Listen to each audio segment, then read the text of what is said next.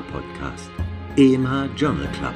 Heute unter anderem mit diesen Themen: Alkoholkarenz bei Vorhofflimmern, Trampolinfrakturen bei Kindern, Fokus auf Testosteronsubstitution, was tun bei fehlender Impfantwort auf Hepatitis B? Noch eine neue Aufgabe für Metformin? Umweltverschmutzung und Demenzentwicklung.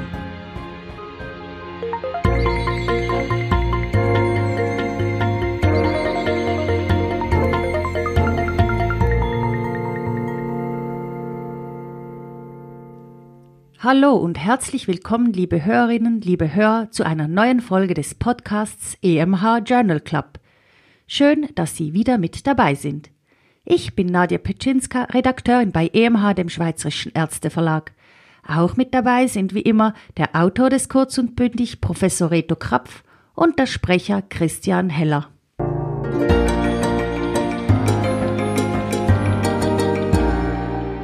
Praxisrelevant. Prävention der akuten Pankreatitis. Die wichtigsten Ursachen einer akuten Pankreatitis sind exzessiver prolongierter Alkoholkonsum und Gallensteine. Diese beiden Faktoren sind aber präventiv schwierig anzugehen. Die akute Pankreatitis stellt eine der häufigsten gastroenterologischen Gründe für eine Notfallaufnahme dar. Da jedoch in Anführungszeichen nur drei Prozent alkoholkranker Patientinnen und Patienten und nur 8% mit Gallensteinen je eine Pankreatitis erleiden, stellt sich die Frage nach weiteren Auslösern. In einer großen Population von 118.000 Däninnen und Dänen stellte sich erneut ein erhöhtes Körpergewicht BMI als Risikofaktor für eine Pankreatitis dar. Ein großer Teil der Assoziation mit dem Übergewicht dürfte durch die begleitende Hypertriglyceridämie erklärbar sein. Pathogenetisch bestehen zwei Theorien zur Pankreatitis-Entstehung bei Hypertriglyceridämie. Erstens ischämisch durch Reduktion des pankreatischen Blutflusses, Stichwort Chylomikronen, Hyperviskosität, oder in einer Normalpopulation wahrscheinlicher, zweitens Lipotoxizität lokal freigesetzter Fettsäuren für die azinären und duktalen Zellen des Pankreas mit Aktivierung der Autodigestion. Somit ist wahrscheinlich auch die weltweite Zunahme der Pankreatitis mit erklärt.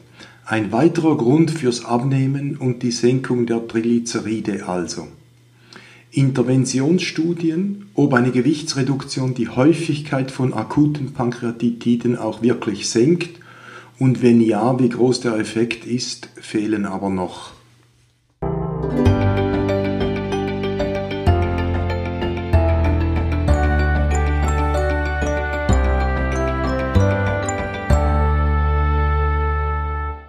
Alkoholkarenz bei Vorhofflimmern?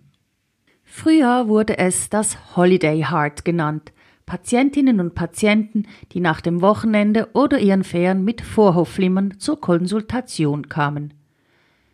Erhöhter Alkoholkonsum wird für grob einen Drittel der Fälle von Vorhofflimmern verantwortlich gemacht. Auch für Therapieversagen und Rezidiv nach Ablation kann der Alkoholkonsum die Ursache sein. In der Entstehung dürften unter anderem direkte kardiale Wirkungen und systemische Veränderungen durch Alkohol, wie zum Beispiel Hypertonie oder Entzündung, wichtig sein. Auch Veränderungen der autonomen Nervenaktivität, wie beispielsweise Sympathikusaktivierung durch Alkoholmetabolite wie Acetaldehyd, dürften zur Entstehung des Vorhofflimmerns nach Alkoholkonsum beitragen. 70 australische Patienten, 85 Prozent davon Männer, mit paroxysmalem oder persistierendem Vorhofflimmern und Alkoholkonsum von mehr als 120 Gramm pro Woche, mindestens 12 Drinks, wurden zur Abstinenz animiert. Sie konnten ihren Alkoholkonsum von 17 auf 2 Drinks pro Woche senken. Sie wurden mit 70 Patienten ohne Abstinenz verglichen. Die Wahrscheinlichkeit, einen Rückfall des Vorhofflimmerns zu erleiden, sank innerhalb von 14 Tagen 53 Prozent versus 73 Prozent in der Kontrollgruppe. Die Rezidive an sich wie auch die Zeitdauer mit Vorhofflimmern waren über sechs Monate deutlich seltener bzw. kürzer. Also eine wirksame Intervention, allerdings mit bekannt schwieriger Umsetzung.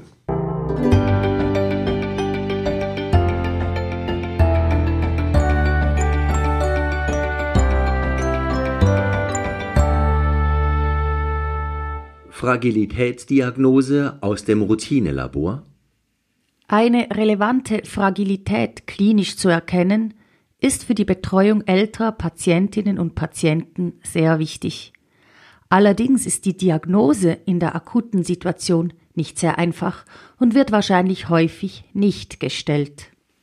1750 etwa 85-jährige Patienten, 55 Prozent davon Frauen, wurden während total 2552 Notfallzuweisungen in einem Zentrum in England klinisch und labormäßig untersucht.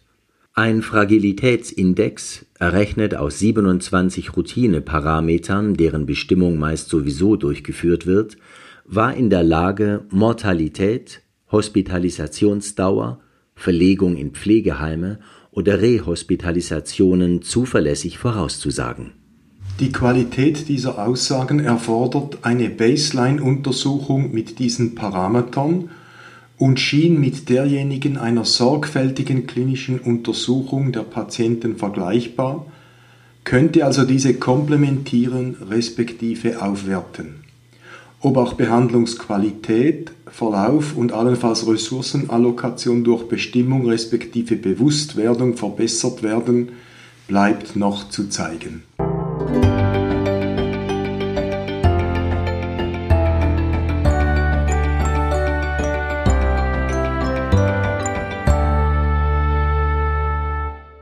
Trampolinfrakturen bei Kindern. Sie kennen es bestimmt. Trampolineskapaden von Kindern, Enkelkindern, Nichten und Neffen sind nicht immer stressfrei zu beobachten. 95 Prozent der Trampolinunfälle geschehen laut bisherigen Beobachtungen zu Hause. 50 Prozent davon sind Weichteilverletzungen, etwa ein Drittel sind Frakturen, mit etwa gleicher Verteilung der oberen und unteren Extremitäten. In etwa 2,5 Prozent der Fälle liegt eine traumatische Hirnschädigung vor. Die Unfälle betreffen vorwiegend acht bis zehnjährige Kinder. In den zehn Jahren zwischen 2008 und 2017 hat sich die Tendenz der zunehmenden Inzidenz von Trampolinfrakturen früherer Dekaden fortgesetzt bevölkerungskorrigierte Zunahme um 50 Prozent. Basierend auf der Beobachtung, dass die Notwendigkeit einer stationären Behandlung nicht disproportional zunahm, kann man hoffen, dass keine Tendenz zu schwereren Frakturen besteht. Allerdings verlagerte sich der Unfallort von zu Hause auf öffentliche Park- und Sportanlagen folgt als Konsequenz eine intensivere Unfallprävention in diesen Anlagen?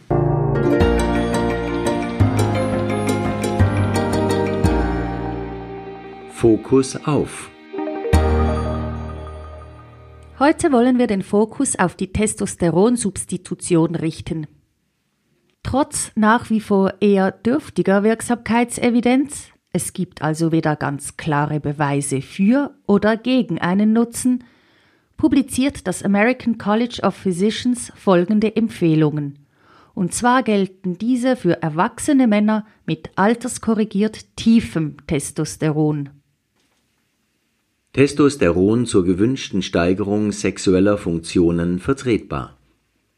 Periodische Überprüfung des Effektes initial nach zwölf Monaten allenfalls dann absetzen.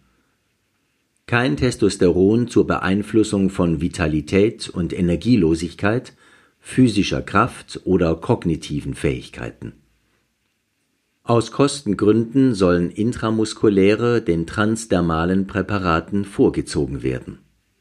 Also eine klare Einschränkung der empfohlenen Substitution auf eine als störend empfundene Verminderung der Libido. Eine Zusammenfassung der Wirksamkeitsevidenz und der Sicherheitsaspekte von Testosteron, welche für die Diskussion mit dem Patienten hilfreich sind, wird in der gleichen Nummer ebenfalls publiziert. Siehe dazu die Online-Ausgabe.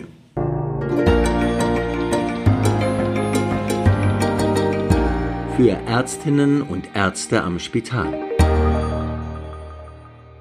Was tun bei fehlender Impfantwort auf Hepatitis B?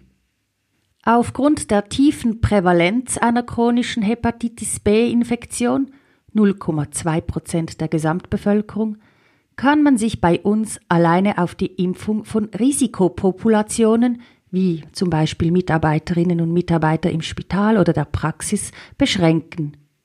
Wie soll man nun aber bei den angeblich 5 bis 30 Prozent aller Geimpften vorgehen, die keine protektive Antikörperantwort aufweisen? 480 gesunde holländische Erwachsene, die nach einer Lege Artis durchgeführten Immunisierung mit den Impfstoffen Engerix oder HB-Vax Pro keine protektiven Anti-HBS-Antikörper-Titer unter 10 Units pro Liter erreichten, wurden in vier Gruppen randomisiert. Eine Kontrollgruppe und drei Revakzinierungsgruppen, drei Dosen, mit entweder HBVax Pro 40, Twinrix oder Fendrix. In der Kontrollgruppe erreichten immerhin 38 Prozent einen Titer von später über 100 Units pro Liter. Dies wurde jedoch von allen drei Impfstoffen übertroffen in dieser Population erreichten mit Fendrix 47 Prozent, mit HB-Vax Pro 40 55 Prozent und mit Twinrix 67 Prozent der Revakzinierten einen Titer von über 100 Units pro Liter. Interessant ist, dass in der Kontrollgruppe doch in einem relevanten Teil ein Titeranstieg noch beobachtet wurde. Will man eine höhere Sicherheit, ist eine Revakzinierung mit drei Dosen und gemäß diesen Resultaten mit Vorteilen für den Impfstoff Twinrix empfehlenswert.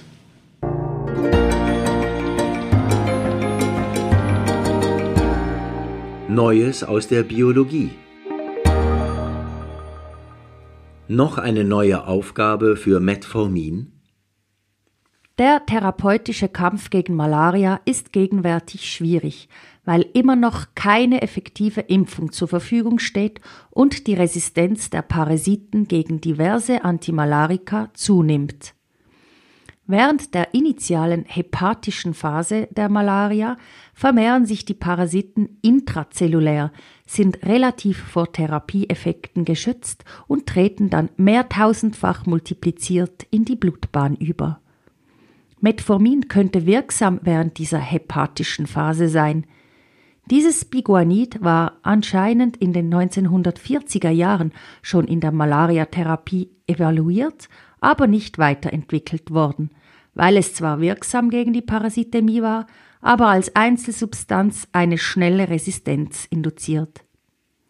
Die prophylaktische Gabe von Metformin hemmte nun bei Mäusen das intrazelluläre Parasitenwachstum, also von Plasmodium falciparum, in den Hepatozyten. Die Resultate sind eindrücklich. Allein es bleibt die Frage, ob der prophylaktische Effekt beim Menschen auch bei für ihn tolerierbaren Metformindosen nachweisbar sein wird. Ein zusätzlicher Ansatz könnte die Kombination von Metformin mit einem etablierten Malaria-Medikament, zum Beispiel Primaquin, sein. Diese Kombination erwies sich bei den Mäusen als prophylaktisch bemerkenswert wirksam. Diabetes, adjuvante Therapie bei Krebserkrankungen, Förderung der Langlebigkeit und nun auch noch Malaria-Prophylaxe als neues Indikationsgebiet für Metformin also?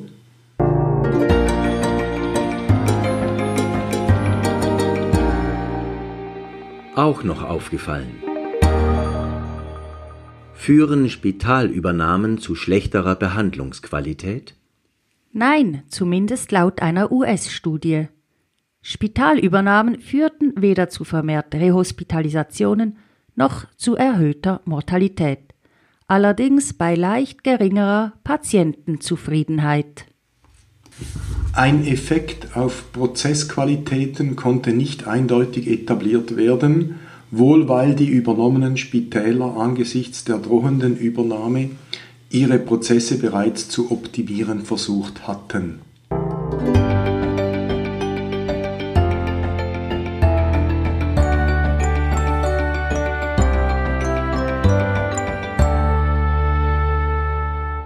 asymptomatischer primärer Hyperparathyreoidismus und koronare Herzkrankheit. Patientinnen und Patienten mit primärem Hyperparathyreoidismus wiesen im Vergleich zu einer Kontrollpopulation signifikant mehr höhere, mittels Computertomographie gemessene, sogenannte koronare Kalzifizierungsindizes, Coronary Calcification Scores, auf. Diese Beobachtung ist kompatibel mit der bekannt erhöhten kardiovaskulären Morbidität und Mortalität von Patienten mit Hyperparathyreoidismus.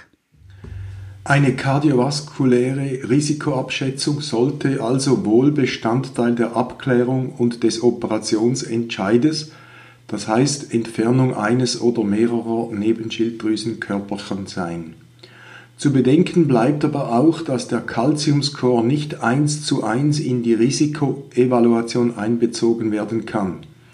Die Struktur der sogenannten Plaque, nämlich weiche oder harte Formen, muss dabei mit berücksichtigt werden, was in dieser Studie unterlassen wurde.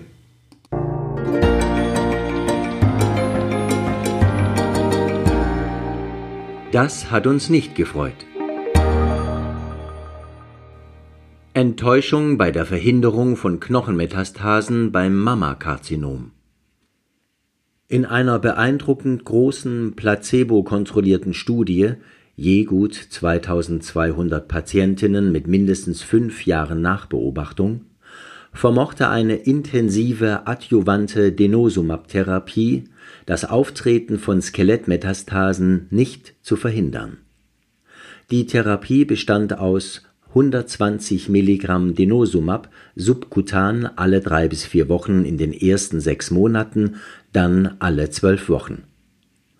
Auch das krankheitsfreie Überleben allgemein konnte nicht verlängert werden. Knochenmetastasen traten in beiden Gruppen etwa bei jeder sechsten Patientin auf. Ein relevantes Problem ist, dass bei einem Sechstel der initial metastasenfreien Frauen nach fünf Jahren Skelettmetastasen auftraten. Dies erfordert eine bessere sekundärpräventive Intervention respektive eine Erforschung der diesbezüglichen Möglichkeiten.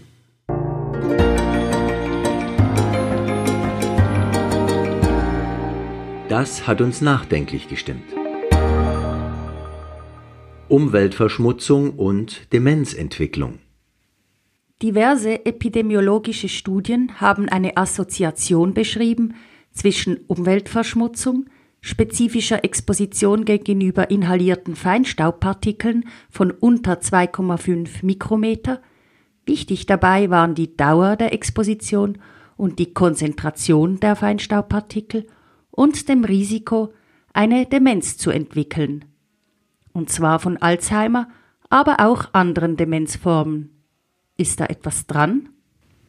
Laut einer prospektiven Kohortenstudie mit knapp 1000 73 bis 87-jährigen Frauen im Rahmen der Women's Health Initiative wurde die umweltbedingte Exposition gegenüber Feinstaubpartikeln mit Hirn-MRI-Befunden und einem klinischen Test auf Qualität des verbalen episodischen Gedächtnisses verglichen.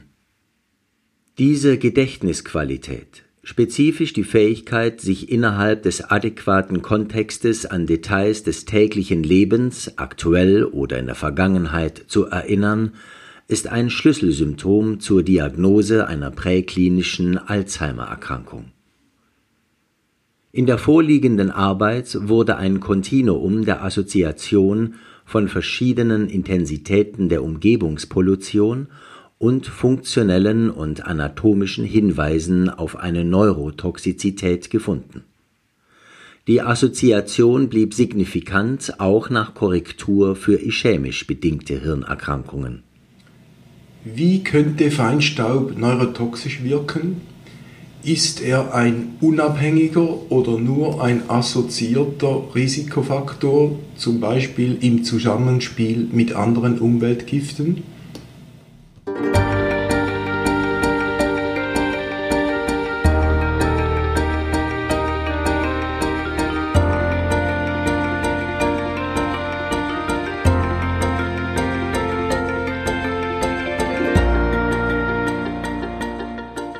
Das wäre es für dieses Mal bereits wieder gewesen. Hat Ihnen gefallen, was Sie gehört haben? Wenn ja, dann würde es uns freuen, wenn Sie Ihren Kolleginnen und Kollegen erzählen, dass es diesen Podcast gibt. Und abonnieren Sie ihn doch, damit Sie keine Folge verpassen. Herzlichen Dank dafür. Der nächste Podcast erscheint am 26. Februar. Die Referenzen der besprochenen Studien finden Sie wie immer unter emh.ch-podcast oder in der Ausgabe 7.8 des Swiss Medical Forum unter medicalforum.ch oder natürlich in der aktuellen Printausgabe der Zeitschrift. Bis in zwei Wochen. Machen Sie es gut.